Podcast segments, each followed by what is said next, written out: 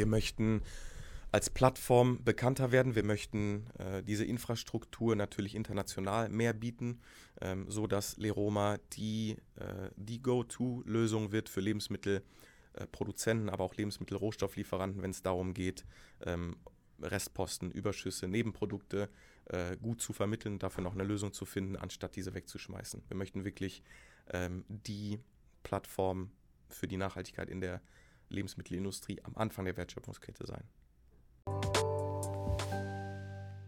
Jedes Jahr werden allein in Deutschland 11 Millionen Tonnen Lebensmittel weggeworfen. Das ist 36 mal so viel wie die gesamte Masse des Kölner Doms. Food Waste ist für ca. 7% der Treibhausgasemissionen weltweit verantwortlich. Wenn der Lebensmittelabfall ein Land wäre, wäre es der drittgrößte Treibhausgasemittent der Welt, nach China und den USA. Das ist nicht nachhaltig. In unserem neuen Podcast Teller statt Tonne möchten wir darüber sprechen, wie Food Waste reduziert werden kann.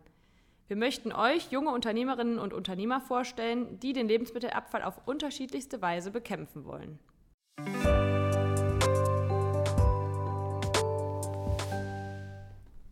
Herzlich willkommen in unserem Food Waste Podcast. Ich bin Claudia. Und ich bin Justus und heute haben wir schon unsere dritte Folge von Teller statt Tonne. Das bedeutet auch, dass wir heute mit einem weiteren interessanten Gast sprechen dürfen nachdem die ersten beiden schon echt super waren und tolle Lösungen gegen Food Waste vorgestellt haben. Ja, das stimmt. Es ist echt jedes Mal spannend zu hören, welche innovativen Lösungen sich ja, verschiedene Unternehmen gegen Food Waste überlegt haben. Und wir haben das Privileg, die Gründer oder auch Mitarbeiter persönlich kennenzulernen. Super spannend. Absolut. Und ich hoffe, unseren Hörerinnen und Hörern geht es genauso. Und sie können es wahrscheinlich auch kaum abwarten, dass wir jetzt in die Folge einsteigen. Ja, ich bin auf jeden Fall auch schon gespannt und freue mich heute, ein weiteres tolles Unternehmen mit dir zusammen, Justus, vorstellen zu dürfen. Genau, und dann stelle ich doch wirklich mal unseren Gast vor. Das ist nämlich der Florian Casalino. Und er ist Nachhaltigkeitsmanager bei Leroma, einem jungen Startup, das die Rohstoffsuche im B2B-Bereich optimiert. Und mit Hilfe einer Überschussbörse zielt Leroma darauf ab, mehr Nachhaltigkeit in der Lebensmittelindustrie zu erreichen. Ja, herzlich willkommen, Florian, bei Teller statt Tonne. Danke, dass ich hier sein kann. Dann starten wir doch direkt mal vielleicht mit eurer Geschichte. Ähm, wie wurde denn Leroma gegründet? 2019 im Dezember hat Marina Billinger, unsere Hauptgründerin, Leroma ins Leben gerufen. Ähm, die eigentliche Geschichte von Leroma hat aber deutlich früher schon angefangen, einige Jahre früher. Äh, Marina hat vorher schon in der Lebensmittelindustrie auch als Vermittlerin gearbeitet, hatte somit viel Erfahrung schon und äh, hat die Lebensmittelindustrie einfach von, äh, also hinter den Kulissen schon kennengelernt. Und da ist ihr aufgefallen, dass viel äh, Intransparenz herrscht, dass viel Food Waste äh, existiert, einfach aus dem Grund, dass eine großflächige Infrastruktur fehlt, dass äh, eine ich sag mal, Go-To-Lösung für äh, regelmäßig oder auch nicht regelmäßig anfallende Überschüsse existiert. Euer Slogan heißt ja Simplify the Future the, Simplify the Future of Change. Was genau vereinfacht ihr denn jetzt mit Leroma? Ja, das ist eine gute Frage. Wir vereinfachen mit Leroma, mit Leroma zwei Sachen. Einerseits vereinfachen wir die, äh, die Vermittlung von Lebensmittelrohstoffen generell. Das heißt, auf unserer Plattform äh, wird es einfacher für Lebensmitteleinkäufer, äh, Lebensmittelrohstoffe zu finden. Da ist die Industrie noch recht traditionell und recht äh, langsam. Da dauert es teilweise sehr lange.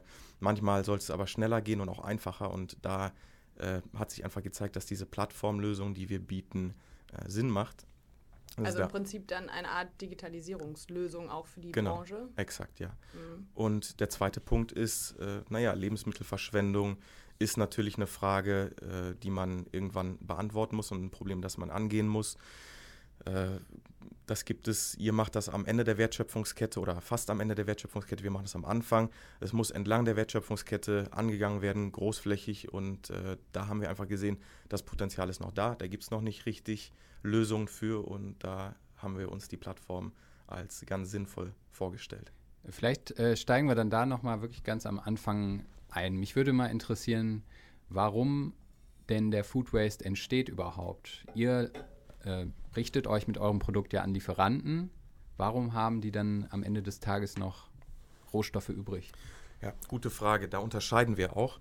Ähm, es gibt zum Beispiel Überschüsse, Restposten, Nebenströme. Das sind alles verschiedene, äh, ja, verschiedene Begriffe, die wir aufteilen, weil es einfach verschiedene Ursachen gibt. Zum Beispiel Überschüsse ja, bezeichnen wir als Produkte, die sich ein Produzent jetzt zum Beispiel ins Lager holt, weil er damit plant zu produzieren. Und dann kann es einfach mal passieren, dass ein Auftrag platzt oder ein Kunde springt ab und dann wird einfach diese Rohware, die zur Produktion vorgesehen war, nicht verwendet. Die ist aber an sich noch völlig in Ordnung. Also damit ist nichts falsch. Die äh, ist noch super im MHD. Äh, kann man so noch verwenden. Das bezeichnen wir als Überschüsse. Dann gibt es aber den zweiten Fall Restposten, wo dann einfach äh, auch länger keine Produktion vielleicht vorgesehen wurde und dieses Produkt auch in anderen Linien nicht verwendet werden kann. Somit wird das zum Restposten. Das MAD wird kürzer, äh, das MAD läuft vielleicht ab und damit verändern sich dann auch ein paar Parameter. Die Analysen stimmen nicht mehr ganz überein mit den Ursprungsanalysen und somit wird das äh, vielleicht schon so zu, zu, so einem kleinen Problem-Rohstoff, wo dann der ursprüngliche Produzent nicht mehr weiß, was er damit, was er damit anfangen kann. Problem ist auch, dass oftmals die Produzenten die Rohstoffe nicht zurückgeben können äh, ab einem gewissen Punkt. Ähm, das heißt, die, die Vorlieferanten äh, nehmen diese nicht mehr an. Das heißt, der Produzent bleibt darauf sitzen und hat da bis jetzt noch keine Lösung für gehabt. Der dritte Punkt, Nebenströme, sind, ist auch ein interessanter Punkt. Da reden wir von, äh, von der Produktion, also einem weiteren Schritt. Äh, müsst ihr euch so vorstellen, wenn jetzt ein Müsli-Hersteller zum Beispiel äh, Schokoladenchips oder so Crossis herstellt, ähm, kennt ihr ja so, so Joghurts, wo man dann mhm. ähm, Zutaten noch äh, reinkippen kann. Dann äh, wird das zum Beispiel aus Cornflakes hergestellt, die werden dann mit Schokolade ummantelt und dann werden die gebrochen. Ähm, ne, der Produzent möchte eine bestimmte Größe haben, eine Normgröße. Das wird maschinell gemacht und dabei fällt dann natürlich Bruch an. Diese Schoko-Cornflakes haben dann eine Größe, gehen übers Fließband und werden äh, eingesetzt. Und dieser Bruch, der eben einfach kleiner ist als die vorgesehenen Stücke, fällt an, äh, fällt, wenn ganz da produziert wird, auch in großen Mengen an und dann hat man dieses Produkt, was qualitativ super ist, äh, hat genau die gleiche Qualität wie die äh, Cornflakes, die verwendet werden, aber ist einfach zu klein für diesen Produzenten. Und dann haben wir diesen Nebenstrom zum Beispiel und sagen, okay, wen ähm, können wir da finden, wer hat da äh, Verwendung für. Ah ja, das ist ja schon mal super spannend. Also ich kann da auch Parallelen zu unseren Kunden ziehen, ähm, bei Bäckern beispielsweise, wenn man dann das Brot geschnitten kauft in, in der Filiale. Auch da gehen dann zwischen 10 und 20 Prozent vom Produkt verloren. Ich glaube, das macht man sich da manchmal gar nicht klar. Ja. Und das äh, macht ja total Sinn, dass man das dann weiterverarbeitet. Bevor es euch gab, gab es da auch schon Lösungen oder ist das dann einfach in der Tonne gelandet? Das kam immer ganz drauf an, äh, wie die Leute vernetzt waren. Großflächig gab es noch keine Lösung, das ist klar. Und äh, dann basierend auf dem, was unsere Kunden uns erzählen äh, oder erzählt haben, lief es dann so, dass unsere, äh, dass die Produzenten dann einfach auf ihr Netzwerk vertraut haben und geguckt haben, kenne ich hier jemanden, der das vielleicht noch verwenden könnte. Das sind dann aber oft einfach, das ist eine Handvoll Leute. Ähm, da, äh, ne, das war dann ein Anruf oder eine Mail, hey, wir haben hier das und das, könnt ihr das noch verwenden? Und dann, wenn diese 1, 2, 3, 4, 5 Leute da nichts mehr hatten, keine Verwendung mehr, dann äh, ging es wirklich in die Tonne. Das heißt, es gab ein individuelles kleines Netzwerk. Großflächig auf jeden Fall nicht. Äh, und genau deswegen haben wir gedacht, macht Leroma Sinn. Wenn ich jetzt selber äh, Produzent bin, ich habe jetzt einen Überschuss, ähm, wie gehe ich denn jetzt dann genau vor? Also vielleicht können wir das auch anhand eines Beispielproduktes machen. Du hast bestimmt eins im Kopf, äh, dass man sich mal vorstellen kann, wie kann ich jetzt eure äh, Börse konkret nutzen dann? Ja, okay, dann nehmen wir ein Beispiel, auf das wir gleich vielleicht noch zurückkommen werden. Sojaproteintexturat. Mhm. Wenn ihr jetzt als Produzent Sojaproteintexturat als Überschuss habt oder als, als Restposten meinetwegen, egal ob das MAD kurz abgelaufen oder noch gut ist, dann könnt ihr euch einfach bei uns anmelden, leroma.de oder .com. Ist kostenlos, äh, wird auch immer kostenlos sein. Da könnt ihr dann auswählen, Produkt inserieren, regelmäßig verfügbarer Rohstoff oder Überschuss. Dann klickt ihr auf Überschuss und könnt ganz einfach Produktdaten angeben. Äh, je mehr, desto besser. Ne? Könnt ihr euch bei einem Autoinserat vorstellen, wenn ihr ein Autoinserat auf mobile.de seht, dann findet ihr das gut, wenn ihr ganz, ganz viele Infos seht. Genauso ist es bei uns. Äh, wenn ihr da äh, möglichst viele Informationen angebt, eine kleine Produktbeschreibung, die Produktspezifikation, ein Bild äh, mit anhängt, haben habt ihr alles, habt ihr die, die Möglichkeit zu. Dann äh, geht es ganz schnell, dauert vielleicht ein, zwei Minuten und dann ist das Produkt online. Und dann kann jeder, egal ob Mitglied bei Leroma oder nicht, äh, auf diese Überschussbörse gehen und sich das Produkt anschauen. Das ist die eine Seite, das heißt, die Kunden können von sich aus auf euer Produkt aufmerksam werden. Wir machen das aber noch ein bisschen, äh, wir, wir pushen das Ganze noch so ein bisschen. Wir in unserem Team bei Leroma äh, werben mit, äh, mit diesen Überschüssen noch weiter. Also wir haben einen großen Kundenpool, von dem wir wissen, die haben regelmäßig Interesse an Überschüssen und haben da auch Kategorien, welche Art von Überschüssen an welche Art von Kunden gehen könnte. Und da bewerben wir dann äh, regelmäßig dann diese Überschüsse auch manuell. Wir unterstützen die Plattform dann so gesehen, so wie die Plattform uns manuell unterstützt. Ja, das ähm, ist ja ganz spannend, was du gesagt hast. Man kann nach den Rohstoffen ja auch suchen. Selbst ich bin mal auf eure Website gegangen, habe da so ein bisschen geschaut, was da so für ähm, Produkte verfügbar sind. Die meisten haben mir jetzt nichts gesagt, weil ich aber natürlich auch nicht in der Industrie bin. Aber vielleicht kannst du ja mal ein bisschen erklären, was für Produkte man bei euch findet. Was sind so die äh, Topseller oder die Rohstoffe, die hauptsächlich bei euch verkauft werden? Klar, also unsere Plattform ist so aufgebaut, dass wir einen Produktkatalog haben, der wirklich äh, aus allen möglichen Lebensmittelrohstoffen äh, besteht, die man, wenn man in den Supermarkt geht und Produkte umdreht, hinten äh, bei den, in der Zutatenliste, äh, wo man die dann finden kann. Und das ist eben das, was lange vor der Gründung passiert ist. Da ähm, wurde einfach eine lange Liste erstellt ähm, eine lange Datenbank. Und diese Produkte gibt es theoretisch auf Leroma zum Inserieren oder zum Suchen. Natürlich äh, wäre es jetzt gelogen, wenn ich sagen würde, egal was ihr findet, man findet überall super Ergebnisse. Ähm, die Plattform wächst natürlich organisch und natürlich haben wir ein paar Produkte, die besser laufen oder die jetzt gerade äh, öfter vertreten sind auf der Plattform als andere. Das wären dann, wenn du jetzt was suchst oder auf der Überschussbörse guckst, sind das äh, Stärken, zum Beispiel Maisstärken, Kartoffelstärken, also Verdickungsmittel.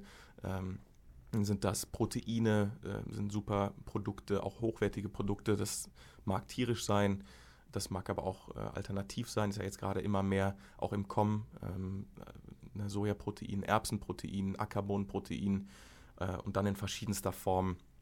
Also da äh, sind wir gerade am stärksten, was die Vermittlung angeht. Aber gibt es auch so ganz normale Rohstoffe wie jetzt zum Beispiel Mehl oder Zucker? Ja, natürlich. Okay. Das gibt es auch, äh, Zucker und Mehl. Wichtig ist, dass wir bei einem Rohstoff, dass wir von einem Rohstoff sprechen. Mhm. Also wenn du jetzt mich fragst, habt ihr fertigen Joghurt auf der Plattform, mhm. dann äh, wird es schwierig. Ähm, das ist nicht unser, unsere Hauptaufgabe oder, oder unser Hauptaugenmerk, ähm, sondern es müsste wirklich ein Rohstoff sein.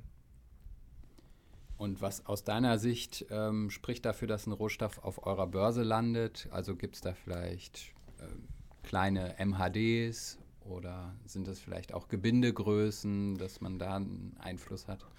Also wir haben bewusst auf der Überschussbörse kein, äh, keine Mindestbestellmenge oder kein, keine Mindest-Upload-Menge.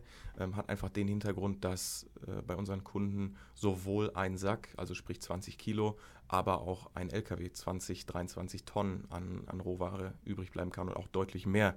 Ähm, da haben wir bewusst keine, keine Grenze oben, oben oder unten gesetzt, äh, weil wir sagen, ähm, ja, äh, wir möchten gern alles vermitteln und es überall versuchen.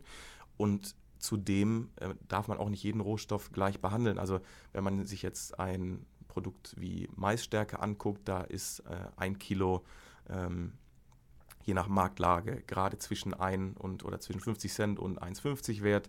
Äh, und wenn wir von Aromen sprechen, je nach Aroma, können wir da schon auf 100, 200, 300 Euro kommen.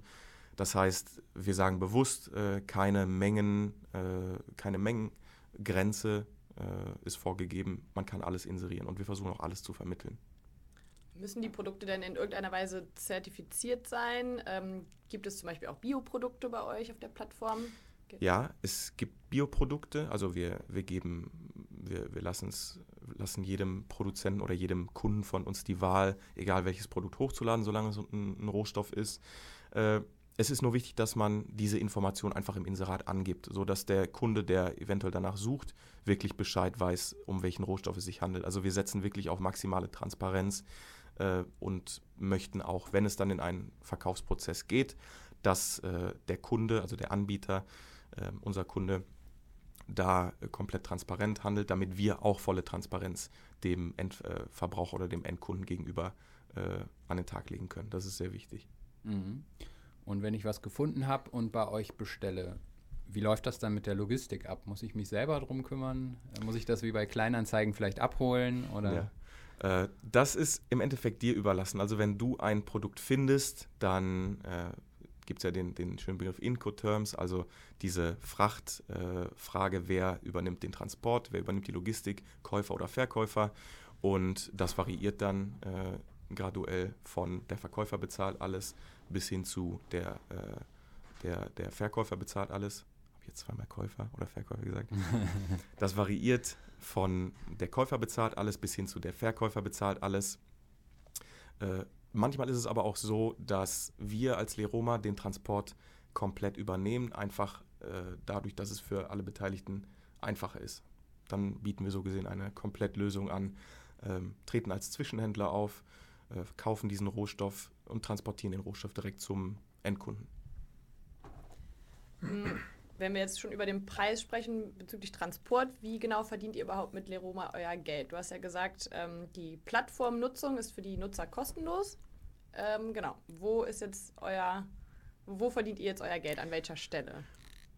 Du hast schon richtig gesagt, die Plattformnutzung ist komplett kostenlos und du kannst äh, kannst dich kostenlos anmelden, kannst kostenlos, egal wie viele Produkte auf der Überschussbörse inserieren und die auch zeitlich unbegrenzt online lassen. Kosten fallen erst dann an, wenn wirklich ein Produkt über Leroma vermittelt bzw. verkauft wurde. Das heißt, wenn du jetzt dein Produkt, das Sojaproteintexturat, hochlädst, dann äh, ist das kostenlos für dich. Erst wenn wir einen Kunden gefunden haben, der euch dafür Geld gibt, dann zahlst du eine zehnprozentige Provision des Verkaufspreises an uns, an Leroma. Und der Verkaufspreis, äh, den bestimmt ihr natürlich. Ihr seid der Verkäufer des Produktes, okay. ihr, ihr mhm. besitzt die Ware. Äh, das, selbst wenn wir dazwischen stehen und, sag ich mal, äh, mit dem Kunden kommunizieren, dann haben wir immer halten wir immer Rücksprache mit euch und ihr bestimmt, wie teuer oder zu welchem Preis das Produkt über den Tisch geht. Ja, das wäre nämlich jetzt direkt meine nächste Frage mhm. gewesen, wer bestimmt eigentlich den Preis. Das heißt, wenn ich jetzt als ähm, ja, Produzent mein, äh, mein Sojaprotein eingestellt habe, dann kann ich da theoretisch dann auch den Preis so wählen, dass ich nachher am Ende, also ich muss es für mich selber entscheiden. Die 10%ige Provision, die ich an euch zahle, kann man ja theoretisch dann auch drauf rechnen. Exakt, ja, ja du, du kannst selber entscheiden, ob du jetzt ein Produkt für 1 Euro pro Kilo oder dann direkt für 1,10 Euro mhm. äh, inklusive Provision hochlädst. Mhm. Ja, cool. Das klingt ja wirklich nach einer sinnvollen Lösung. Im Grunde so eine Art Too Good To Go für Lieferanten. So würde ich es jetzt vielleicht beschreiben. Ja, exakt. Also Too Good To Go wäre die, die B2C-Lösung und Leroma wäre dementsprechend die B2B-Lösung, genau. Ja. Ähm, vielleicht sprechen wir dann nochmal so ein bisschen über dich und deine, deine Aufgabe im Unternehmen. Also du bist ja sozusagen Chief Sustainability Officer. Was umfasst denn diese Position an Aufgaben? Das würde mich mal interessieren. Ja. Also im Endeffekt äh, ist die Überschussbörse mein Steckenpferd. Ich achte darauf täglich, was wird da hochgeladen, was gibt es da für einen Traffic, wer inseriert da was. Äh, das heißt, ich bin so ein bisschen im, im Backend aktiv und schaue, äh, dass auf der Plattform alles in Ordnung läuft, dass die Kunden schnell Antworten bekommen, dass wir direkt auch verstehen, was passiert auf der Plattform, äh, dass wir den Überblick über alle Produkte behalten. Und ich bin dann im Endeffekt auch dafür verantwortlich, dass äh, die Produkte gut an den Mann kommen. Also ich habe eben gesagt, dass wir teilweise auch als Zwischenhändler auftreten. Das hat einfach den Hintergrund, dass wir manche Kunden haben, die regelmäßig Überschüsse kaufen und auch in guten Mengen. Äh, und dann ist es dann so, dass äh, es für die Kunden einfacher ist, einen Lieferanten zu haben. Ähm, dann werden wir als Leroma einfach als Lieferant angelegt und können dann gebündelt, sage ich mal, einkaufen von verschiedenen, von verschiedenen Verkäufern und diese dann zusammen an den Käufer verkaufen. Und das, diese Koordination, diese logistische Lösung, diese, ähm, diese Bündelung der Rohstoffe, das ist eben auch meine Verantwortung. Sind die Überschüsse dann eigentlich für die Kunden, die sie dann kaufen, günstiger? Also hat das für die dann auch den Mehrwert, dass sie was günstigeres einkaufen, weil sie einen Überschuss kaufen? Das ist das, das, ist das Ziel, ne? das, ist mhm. die, äh, das ist der Sinn dieser Überschussbörse. Das ist eine Win-Win-Situation. Der Verkäufer hat keine weiteren Lagerkosten, kriegt die Ware aus dem Lager. ähm, kriegt sogar noch seinen Einkaufspreis, vielleicht einen Bruchteil des Einkaufspreises äh, und der äh, Käufer natürlich bezahlt weniger. Ja, das ist der Sinn. Mhm. Gibt es darüber hinaus dann noch weitere positive Effekte für die Käufer? Also ich denke jetzt an sowas wie Bestelleinheiten oder Grö Bestellgrößen. Vielleicht kann ich ja auch kleinere Mengen kaufen. Ja, ja, super Punkt. Gerade für Startups, wir haben auch einige Startups als Kunden, ist es interessant, äh, ist die Überschussbörse interessant, weil viele große Produzenten, die Produkte herstellen, die für diese Startups interessant sind, möchten die gern testen, äh, die haben aber eine große Mindestbestellmenge. Die arbeiten dann nur mit großen Zwischenhändlern oder Großkunden und dann kannst du vielleicht minde, mindestens eine Palette, sprich irgendwie 500 oder 1000 Kilo bestellen, äh, bei manchen Rohstoffen sogar irgendwie einen halben LKW. Kommt ganz drauf an und wir auf Leroma sagen, äh, sagen, dass wir auf der Überschussbörse auch ein Kilo verkaufen können. Äh, das wird dann auch gerne mal per, per Post verschickt, ganz, ganz unkonventionell, einfach, dass die Firmen unkompliziert testen können.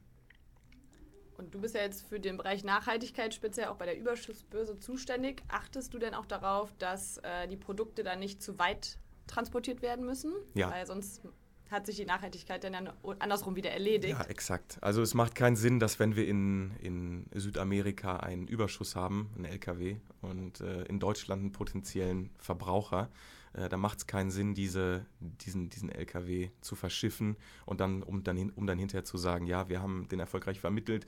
Das wäre dann Greenwashing, das macht keinen Sinn. Da, das, das ist ja keine Frage. Da sagen wir dann lieber, nee, wir versuchen entweder äh, lokal, also in Südamerika dann selbst, ähm, irgendwie in der Nähe des, des Verkäufers eine Lösung zu finden. Ähm, oder wir, wir lassen es dann in diesem Fall. Also da äh, versuchen wir wirklich im Sinne der Nachhaltigkeit zu handeln. Aber kann es nicht passieren, dass Verkäufer und Käufer sich über eure Plattform dann schon verabredet haben und das Geschäft gemacht haben, ohne dass ihr dann quasi was unternehmen könnt? Oder müsst ihr immer da noch ein Okay geben? Also im Endeffekt äh, kann das sein, dass ein Match auf der Plattform geschieht. Mhm. Das ist dann super. Dann ähm, läuft das organisch direkt über, über, die Plattform. Das ist auch der Sinn der, der Überschussbörse. Äh, ihr stellt euch jetzt wahrscheinlich die Frage, äh, könnten wir dann in Folgedeals irgendwie umgangen werden? Das ist bis jetzt noch nicht einmal passiert, äh, einfach weil der Service über Liroma äh, laut unseren Kunden einfach gut ist und die gerne einfach über uns weiterhin arbeiten möchten. Äh, und so ist dieses Problem gar nicht erst entstanden. Mhm, das heißt, wir haben gerade über Südamerika geredet, das heißt, ihr seid auch in mehreren Ländern vertreten? Ja. Das passiert wahrscheinlich automatisch, wenn man Lieferanten anbindet und Lebensmittellieferanten hat, dann sind die Lieferketten wahrscheinlich automatisch global aufgestellt, oder? Ja, auf jeden Fall. Das wächst, das wächst irgendwann von alleine. Äh, allein wenn wir einen, einen, einen, deutschen Kunden haben, einen deutschen Rohstofflieferanten, der Überschüsse hat und der sagt, Mensch, das ist eine super Idee, das hat schon mit unserem deutschen Werk super geklappt. Wir haben aber in äh, in, in Polen oder in Südamerika meinetwegen, haben wir auch ein Werk. Lass uns das doch damit auch mal versuchen. Also im Endeffekt äh, passiert das von ganz alleine. Äh, und wenn nicht, dann versuchen wir es natürlich auch aktiv. Also wir versuchen unser Netzwerk auch aktiv auszubauen, also zu internationalisieren, haben, dann, haben dadurch natürlich auch einen großen Vorteil, dass wir mit einer Plattform arbeiten, die nicht örtlich gebunden ist. Wir vermitteln und äh, müssen da jetzt nicht über ein bestimmtes Lager gehen, was zentral äh, was zentral ist. Also da haben wir schon einen guten Vorteil. In wie vielen Ländern seid ihr dann vertreten oder aus wie vielen Ländern habt ihr Lieferanten? Das ist eine gute Frage. Also ich, ich, möchte, ich möchte jetzt nichts Falsches erzählen, aber in jedem europäischen Land sind wir bis jetzt aktiv. Und außerhalb der EU sind wir, würde ich sagen, in 15 bis 20 Ländern noch dazu aktiv. Haben wir entweder Käufer oder Verkäufer. Fallen denn besonders viele Rohstoffüberschüsse auch in zum Beispiel jetzt afrikanischen Ländern an, wo ja auch viele Rohstoffe auch herkommen? Oder ähm, seid, ihr, also seid ihr in solchen Ländern auch schon aktiv? Da haben wir auch Anbieter, haben wir auch Kunden, ja. Allerdings muss ich sagen, ist das noch nicht unser Hauptmarkt. Also da haben wir ein paar äh, Teilnehmer, die auf der Plattform aktiv sind und regelmäßig auch äh, da schauen und Produkte hochladen. Das sind dann halt oft äh, das sind dann oft landwirtschaftliche Produkte, irgendwelche Bohnen oder irgendwelche Früchte, die dann äh, lokal angebaut werden, die es hier auch gar nicht gibt. Da äh, ist immer die Frage, ne, da haben wir eben schon drüber gesprochen, wie nachhaltig ist das dann, ähm, eine bestimmte Menge dann äh, hoch nach, nach Europa oder nach Deutschland zu, Deutschland zu holen. Da suchen wir dann wirklich äh, lokal Lösungen. Ist aber gerade noch nicht unser Haupt, äh, Hauptmarkt, der afrikanische. Also da ist der EU-Markt und der, der Dach. Markt, der deutschsprachige, schon äh, das Hauptaugenmerk. Mhm. Und ähm, jetzt haben wir viel über die Lieferanten schon gesprochen. Wer sind denn die klassischen Kunden, die bei euch einkaufen? Sind das dann sozusagen auch Lieferanten, die vielleicht sogar bei euch anbieten und dann auf der anderen Seite einkaufen? Sind das die Startups, die du eben schon erwähnt hast? Das sind sowohl als auch, also von bis, das sind teilweise Startups, die wie gesagt nach kleineren Mengen suchen, dann sind es aber auch Lebensmittelhändler, Rohstoffhändler, die für ihre Kunden wiederum Rohstoffe suchen und dann äh, einen passenden Rohstoff auf der Überschussbörse finden. Das sind aber auch Kunden aus anderen Industrien zum Beispiel. Also da wird es dann interessant. Rohstoffe oder Überschüsse aus der Lebensindustrie äh, müssen nicht zwangsläufig in die Lebensmittelindustrie vermittelt, werden, um weiterverwendet zu werden, sondern können auch in äh, benachbarte Industrien verwendet werden. Und dann kommen wir schon zu diesem Begriff Kreislaufwirtschaft, wo es dann auch spannend wird. Hast du da mal ein Beispiel für, wie dann ein Rohstoff anders verwendet wird? Gerne. Wir haben einen großen Kunden, einer äh, wirklich unserer, äh, unserer, unserer Kunden, die, die viele kennen. Das ist die Rügenwalder Mühle. Äh, ich hoffe, ich nehme euch da jetzt nichts vorweg. Da äh, haben wir eine super Zusammenarbeit mit super Firma und die ähm, berüsten sich nicht nur durch ihre Produkte mit Nachhaltigkeit, sondern auch hinter den Kulissen handeln, äh, handeln die nachhaltig. Also da ähm, haben wir wirklich einen Vorreiter, was Nachhaltigkeit angeht in Deutschland. Das lief dann nämlich so ab, die hatten einen großen Überschuss, Überschuss an Sojaproteintexturat, da haben wir den Rohstoff wieder. Daraus also, werden wahrscheinlich die vegetarischen exakt, Wurstwaren. genau. Das Mühlenhack zum Beispiel oder so Buletten, äh, solche äh, Produkte, die irgendeine Struktur haben. Diese mhm. Struktur wird dann teilweise auch durch dieses Texturat gegeben, ähm, weil es eben eine gewisse Struktur hat mhm. und Wasserflüssigkeit bindet. Da gab es eine relativ große Menge, über 40 Tonnen, die äh, auf Lager lagen und eben einfach, weil äh, aus verschiedenen Gründen dann übrig waren. Und da haben wir dann Kunden in der Bauindustrie gefunden. Also da ging es dann nicht in die Lebensmittelindustrie, auch mit dem Hintergrund, dass, äh, das MHD schon gegen Ende, gegen Ende ging. Und da äh, hat es dann eine Verwendung im Zement oder Beton gefunden, weil einfach diese Wassersaugkraft oder Flüssigkeitssaugkraft dieses Texturats hoch ist und das hat dann als strukturgebendes Material in Beton äh, Einsatz gefunden. Wie habt ihr die gefunden, diese Kunden? Weil das ist ja jetzt nicht auf der Hand, liegt nein, jetzt nicht als, erste, als erstes auf der Hand. Das stimmt. Und da sagen wir auch bewusst, da sind wir keine Experten, also wir, wir sind jetzt keine Anwendungsexperten oder Lebensmitteltechniker, hauptsächlich bei Leroma und sagen, wir sind Kreislaufwirtschaft-Experten, sondern da ist es einfach viel rumtelefonieren, viel nachfragen, ähm, viel auch einfach nachlesen online. Das Thema Kreislaufwirtschaft ist ja gerade so ein Thema, was wirklich äh, schnell wächst und viel Zuwachs, viel Zuwachs findet. Und da äh, ist es einfach Arbeit und das fällt dann auch unter mein Aufgabenfeld, dass man da schaut, äh, wo könnte man das noch irgendwie verwenden. Und manchmal ist es so, du guckst den Rohstoff an und äh, testest selber ein bisschen damit. Wir haben dann Muster im Büro gehabt und dann legt man den Rohstoff ins Wasser und schaut, wie, wie verhält er sich nach einer halben Stunde oder probiert dann mal ein bisschen. Also im Endeffekt äh, ist es wirklich Hand anlegen und schauen, was kann man damit noch machen und dann austesten. Gibt und wie genau andere. seid ihr dann auf die Bauindustrie gekommen in dem Fall? Telefoniert, telefoniert okay. und dann über Kontakte. Äh, wir sind auch in einem super Netzwerk, äh, was diese, diese Kreislaufwirtschaft angeht. Und da wurde man dann verwiesen. Das ging dann auch nicht nach Deutschland, das ging dann in ein anderes Land. Ähm, ja, haben da noch ein paar andere super Beispiele, wo es ähnlich war. Äh, Kaffeepulver zum Beispiel, äh, Kaffeesatz eher gesagt, ging, weil es einfach nicht mehr in der Lebensmittelindustrie äh, Anwendung gefunden hat, ging in die Kosmetikindustrie, weil es eben nochmal feiner gemacht wurde und dann äh, als Peeling äh, in Shampoos und Cremes eingesetzt wurde und so gesehen Einsatz als Ersatz von Mikroplastik gefunden hat. Also das sind ja echt coole Beispiele. Ähm, und dann führt mich das vielleicht auch zu meiner nächsten Frage. Wie findet ihr denn Kunden oder wie macht ihr euren Vertrieb? Kommen die Leute auf euch zu? Müsst ihr noch sehr viel Akqui Akquise betreiben? Vielleicht kannst du ja mal ein bisschen dazu erzählen. Ja. Also teilweise kommen die Kunden zu uns und mittlerweile ist es auch schon so, dass wir das Glück haben, äh, viel äh, Word of Mouth äh, Glück zu haben. Also die Kunden hören von uns und sagen, ja, der und der hat mich auf, hat, hat mich auf euch verwiesen. Ähm, das ist super. Aber klar, viel, viel Akquise, die klassische Vertriebsakquise müssen wir natürlich auch noch machen. Äh, ist normal am Anfang, das kennt ihr ja wahrscheinlich auch.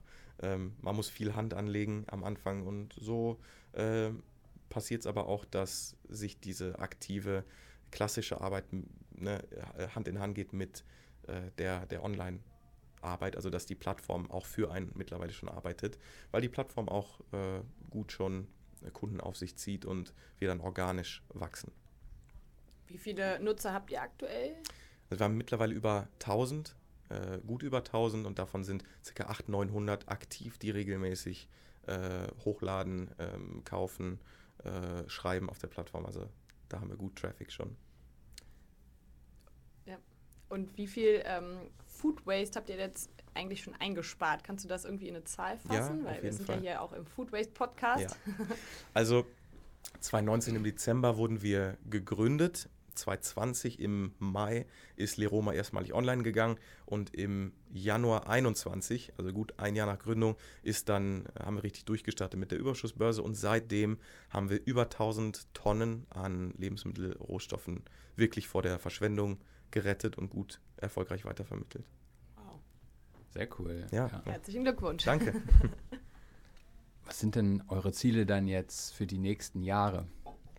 Wir möchten als Plattform bekannter werden. Wir möchten äh, diese Infrastruktur natürlich international mehr bieten, ähm, so dass Leroma die, äh, die Go-To-Lösung wird für Lebensmittelproduzenten, aber auch Lebensmittelrohstofflieferanten, wenn es darum geht, ähm, Restposten, Überschüsse, Nebenprodukte äh, gut zu vermitteln dafür noch eine Lösung zu finden, anstatt diese wegzuschmeißen. Wir möchten wirklich ähm, die Plattform für die Nachhaltigkeit in der Lebensmittelindustrie am Anfang der Wertschöpfungskette sein. Kommen auch andere Branchen in Frage? Du hast ja gerade schon die Bauindustrie angesprochen. Wenn die bei euch schon einkaufen, könnten die ja theoretisch auch was inserieren. Naja, Leroma steht für Lebensmittelrohstoffmarkt. Äh, das ist das Akronym dafür. Und wir beschränken uns wirklich auf die Lebensmittelindustrie. Und das ist auch, ehrlich gesagt, eine, eine Industrie, die sehr umfangreich ist, äh, mit sehr, sehr vielen verschiedenen Rohstoffen und auch sehr viel Fachexpertise bedarf, äh, um sich da gut auszukennen. Und gerade ist es noch nicht, noch nicht geplant, aber natürlich, ich schließe nicht aus, dass in Zukunft äh, sich so ein weiterer Zweig entwickeln könnte. Jetzt gerade äh, fokussieren wir uns aber wirklich auf die Lebensmittelindustrie. Äh, dann könnt ihr vielleicht schon mal Baroma registrieren, baroma.com, Baustoff, Ja, Roh, Rohstoff. gute Idee. Domain gesaved. Bevor der Podcast rauskommt am besten. Ja, mach ich morgen.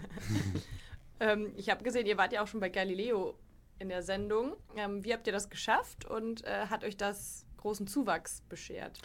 Das hat uns großen Zuwachs beschert, ja, und auch äh, einige Zeit danach noch. Äh, das war, war ganz cool. Äh, auch noch Monate danach sind Kunden auf uns zugekommen und haben gesagt, hey, wir haben euch da und da gesehen. Das Video ist ja auch auf, äh, auf YouTube noch online verfügbar. Also selbst wenn man es live nicht gesehen hat oder im Fernsehen, kann man es online sich noch anschauen. Äh, könnt ihr euch auch gerne nochmal anschauen. Ähm, das haben wir erreicht durch ein super PR-Team. Äh, da haben wir super Mitarbeiter und Kollegen, Kolleginnen im PR-Team, die da einfach tolle Arbeit geleistet haben und ja, das, das Team von Galileo da kontaktiert haben. Ja, cool. Das nehmen wir uns auf jeden Fall auch mal vor, glaube ich. Ja, mach das. Ich kann ja uns auch mal spannend. weiterleiten. Ja, gerne.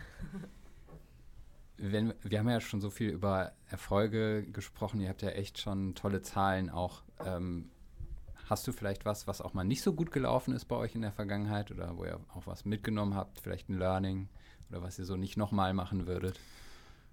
Ja, lass mich überlegen. Auf jeden Fall äh, haben wir viele, viele Learnings und viele Hürden schon hinter uns, ähm, aus denen wir schon viel lernen konnten. Die Corona-Pandemie war natürlich ein großer Punkt. Ähm, das war Fluch und Segen zugleich.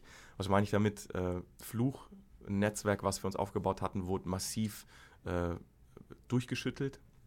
Hat so, wie ähm, ja, es schon gut funktioniert hat, nicht, äh, nicht weiterhin funktioniert, ähm, weil einfach Firmen äh, ja, pleite gegangen sind, Schwierigkeiten hatten, nicht mehr äh, auf, auf vorhandene Lieferketten zurückgreifen konnten. Das hat dann auch uns betroffen.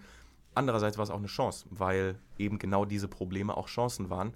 Ähm, Neukunden sind auf uns zugekommen, weil sie gesagt haben, hey, wir ähm, brauchen dringend äh, Rohstoff XY und unser Standardlieferant kann aufgrund von ähm, Pandemie nicht mehr liefern. Hatte auch viel mit China dann zu tun. Ganz, ganz viele Rohstoffe, gerade so Zusatzstoffe, funktionale Rohstoffe kommen äh, aus dem asiatischen Raum. Und äh, da gab es ja auch viele Lieferschwierigkeiten, viel äh, Lieferstopp auch erstmal. Und da hatten wir dann natürlich die Gelegenheit, mit Alternativlieferanten um die Ecke zu kommen und Abhilfe zu schaffen. Ja. Mhm. Ja, das macht Sinn. Ihr seid ja dann wahrscheinlich auch lokaler aufgestellt. Das heißt, ich finde vielleicht auch Rohstoffe direkt in meiner Umgebung oder zumindest in Deutschland, wenn ich danach suche. Richtig, ja. Äh, viele greifen auf, auf weit entfernte Ursprünge zurück. Also viele äh, sagen, ja, es ist ja normal, dass, ähm, dass äh, ein bestimmter Rohstoff, den wir regelmäßig benutzen, aus China kommt. Haben wir immer so gemacht. Aber wenn man sich ein bisschen umguckt, der Rohstoff wird auch vor unserer Tür hergestellt, wird in Deutschland, in Frankreich äh, wird viel hergestellt in, äh, in der EU werden, werden gute Rohstoffe hergestellt und da haben sich viele umgestellt, haben sich auch umgeschaut. Mhm, ja, kann ich mir vorstellen. Du kommst ja selber gar nicht aus der Lebensmittelbranche, sondern ähm, hast ja selber ein BWL-Kommunikationsstudium hinter dir. Ähm, was fasziniert dich an der Branche und hat sie dich so gefesselt, dass du auch dabei bleiben willst? Ähm, auch natürlich bei Leroma. Und ja, was ähm, macht dir an deiner täglichen Arbeit mit Lebensmitteln auch so Spaß? Das ist eine gute Frage. Also Leroma ist vielseitig. Leroma ist nicht nur Lebensmittelindustrie, sondern Leroma ist Start-up. Leroma ist gleichzeitig auch äh, Digitalisierung. Und äh, das ist gerade so ein Mix, der mich interessiert und in dem ich auch Zukunft sehe. Die Lebensmittelindustrie ist eine Industrie, die wir alle brauchen, die aber auch einen Wandel braucht. Also die Lebensmittelindustrie, wie ich eben schon mal gesagt habe, ist sehr traditionell in verschiedenen Punkten noch und so wie sie in gewissen Punkten läuft, äh, sollte sie oder kann sie auch meiner Meinung nach, unserer Meinung nach nicht äh, unbegrenzt weiter funktionieren, sondern da braucht es einen Wandel oder eine Weiterentwicklung. Und es macht Spaß, eine Lösung zu bieten oder ein Produkt zu entwickeln, wo man merkt, äh, das braucht die Branche und da reagiert die Branche positiv drauf. Also du hast mit Leroma jetzt nicht nur ein Produkt, oder ich, ich arbeite bei Leroma jetzt nicht nur an einem Produkt, was äh, nice to have ist, irgendwie so ein Produkt, was, was Spaß macht, aber im Endeffekt wird es keinen stören, wenn es nicht da ist, sondern es ist wirklich, ähm, man braucht es wirklich. Es ist wirklich nötig, dass, dass diese Überschussbörse größer wird mhm. und dieses großflächige Problem äh, löst und angeht. Mhm. Und wann war der Zeitpunkt in deinem Leben, an dem du wusstest, okay, das ist mein Thema? Oder wie bist du auch überhaupt auf Leroma aufmerksam geworden, auf die Gründerin? Ganz klassisch auf einer Bewerbungsplattform. Äh, ich habe natürlich gesucht und dann äh, hat es mich einfach interessiert und dann hat alles gepasst. Dann ging es auch relativ schnell und für mich war dann klar, gut, wir, wir machen das. Ja, auf jeden Fall schön, wenn man ein Thema hat, was sinnvoll ist und wo man jeden Tag ins Büro geht und weiß, man tut jetzt was Sinnvolles, man arbeitet nicht irgendwie seine Stunden ab. Das ist bei uns bei Food Forecast ja auch so. Ja. Und das gibt einem, finde ich persönlich, auch wirklich nochmal eine ganz große zusätzliche Motivation für die Arbeit. Auch wenn sie sonst auch Spaß machen würde, aber man macht halt etwas Sinnvolles und wenn man dann irgendwann auch Kinder hat, dann weiß man halt auch, für wen man es macht. Und ja. ja. Mhm. Auf jeden Fall. Ähm, und man persönlich, wenn man sich mit diesem Thema auseinandersetzt, beschäftigt man sich ja auch privat immer mit Food Waste. Äh, hast du da Tipps, wie man das vielleicht vermeiden kann? Oder, ähm also, wir sind ja natürlich am Anfang der Wertschöpfungskette aktiv und ich persönlich, äh, was habe ich für Tipps?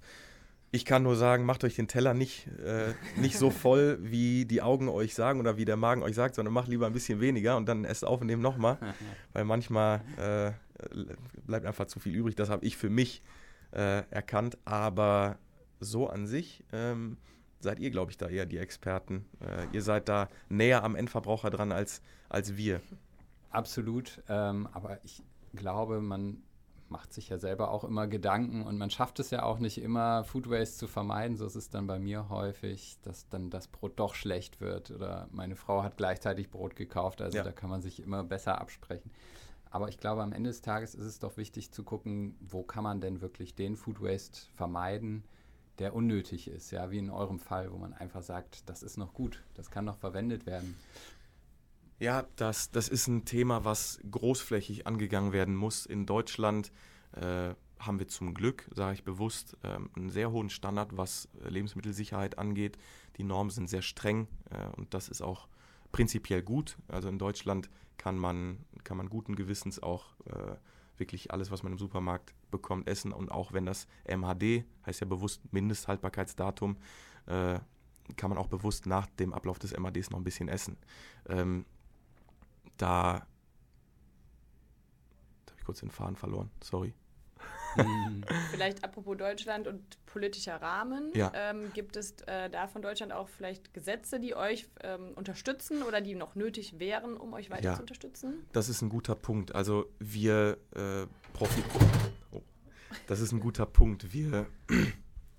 Das ist ein guter Punkt. Äh, die Normen sind, wie gesagt, sehr streng, äh, was auch gut ist, aber teilweise die, legen die Normen uns auch Steine in den Weg, wenn man einfach einen Rohstoff hat, der wirklich, äh, im, im, wirklich noch gut ist und voll im Rahmen de, äh, des Verzehrbaren. Ähm, dann aber die, die Lebensmitteltechnik sagt, ah, das ist aufgrund von Norm XY ist das ein Risiko. Jeder weiß aber eigentlich, man könnte es noch gut verwenden. Da ist es eine Frage der, der Politik oder der, ja, dieser, dieser verschärften Regelungen, Normen, ähm, ob man das vielleicht mal so ein bisschen nochmal überdenkt und manchmal schaut, ist, ist, so, eine, so eine Strenge in den Regularien wirklich notwendig, ähm, wie wir die gerade haben. Hm. Habt ihr eigentlich Partner, die euch unterstützen oder mit denen ihr kooperiert?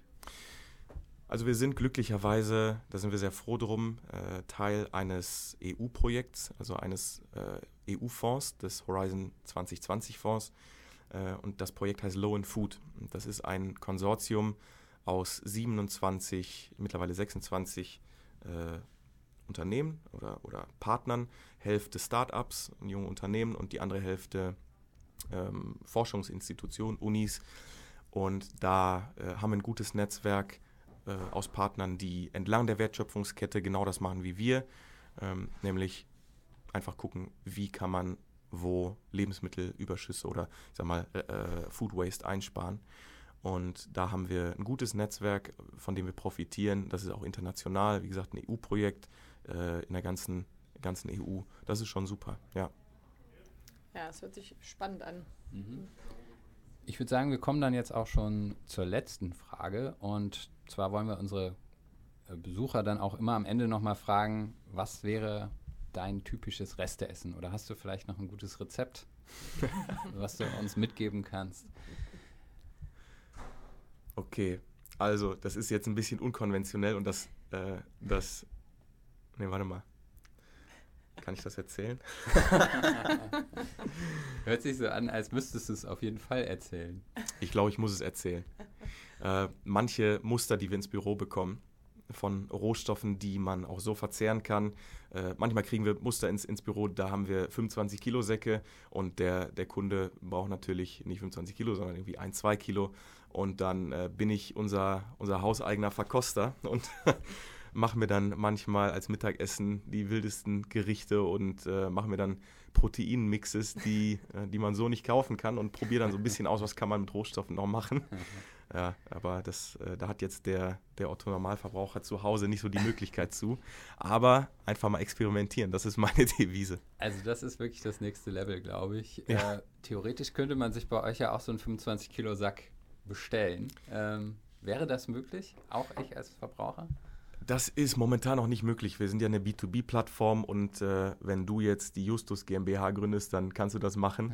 Aber äh, an Endverbraucher, dann wären wir too good to go, so gesehen, machen wir das noch nicht, nein. Na gut, ähm, dann sind das wohl erstmal Rezepte, die dir vorbehalten sind, beziehungsweise vielleicht gibt es ja auch mal im Team dann äh, großes Kochen zusammen, dass man ein neues Proteinrezept ausprobiert. Ja, klar, ja. Ich, ich probiere oft mit, äh, mit Produkten aus und möchte äh, möcht schauen, möchte möcht ausprobieren, wie die funktionieren. Paniermehle wurden schon vielseitig verwendet, die äh, ja, die verschiedene Ergebnisse gezeigt haben. Und obwohl ich kein Lebensmitteltechniker bin, habe ich das dann privat ein bisschen als Hobby gemacht. Ja, hört sich super spannend an. Ähm, ich würde sagen, dann kommen wir zum Ende. Erstmal vielen Dank, dass du dir die Zeit genommen hast. Danke äh, es euch. hat Spaß gemacht. Es war total interessant zu hören, was Absolut. Leroma auf die Beine gestellt hat. Und wir drücken natürlich ganz fest die Daumen, dass es auch so weitergeht. Aber das hört sich ganz danach an. Auf jeden Fall. Kann ich nur so unterstreichen. Möchtest du noch ein paar letzte Worte an unsere Hörer und Hörerinnen richten? Gerne. Ja, erstmal vielen Dank an euch. Äh, es hat sehr Spaß gemacht. Ihr habt ein cooles Studio hier in Köln. äh, wenn das Hörer hören, die, äh, die ihr noch nicht kennt oder die, die euch noch nicht kennen, dann äh, und die auch ein Startup haben, kommt hier hin, schreibt, schreibt Food Forecast an, macht auch einen Podcast. Ähm, was gebe ich noch mit? die Startup-Branche und gerade auch die, die Nachhaltigkeitsbranche wächst und lebt einfach vom Netzwerk. Und wenn ihr das jetzt hört und irgendwie Kontakte in der Lebensmittelindustrie habt, wo ihr sagt, egal ob groß oder klein, äh, von der Firma her äh, und sagt, da könnte, könnte irgendwie Sinn sein, dass man da mal einen Kontakt, Kontakt herstellt, immer machen. Äh, Kontakt schadet nie, selbst wenn hinterher kein, keine Vermittlung oder keine Nutzung der, von, von Überschüssen entsteht der Kontakt ist immer super. Kontaktiert uns immer, geht auf leroma.de und äh, ja, kontaktiert mich, unser Team. Wir haben ein super Team. Äh, ja, die Branche lebt vom Netzwerk. Absolut, kann ich nur so unterstreichen. Ich glaube, das sind gute letzte Worte. Wir bedanken uns, Florian. Danke euch. Und dann bis zur nächsten Aufnahme. Gerne, alles Gute. Tschüss.